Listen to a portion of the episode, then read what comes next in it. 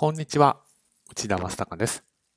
収益認識会計をわかりやすく簡単に解説するシリーズの今回は、対価を収受する強制力のある権利の注意点について解説をしていきます。まず注意点の一つ目、無条件の権利は求められていないということです。無条件の権利っていうのは、あとは時間さえ経過すれば代金がもらえるという状況です。これはつまり全て仕事が完了していることが、まあ、暗黙の前提となっています。収益認識会計基準38項の検討場面は、まだ仕事をしている途中で売りに出合以外の理由で仕事がキャンセルになった場合のことが検討の対象です。ですから、無条件の権利までは求められていないということです。次が支払い期限についてです。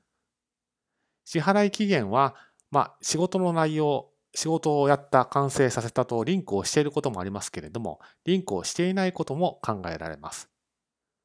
ですから、支払い期限があるというだけでは、強制力の有無の判定には十分ではありませんので、まあ、支払い期限イコール検討 OK ということにならないということを覚えておいてください。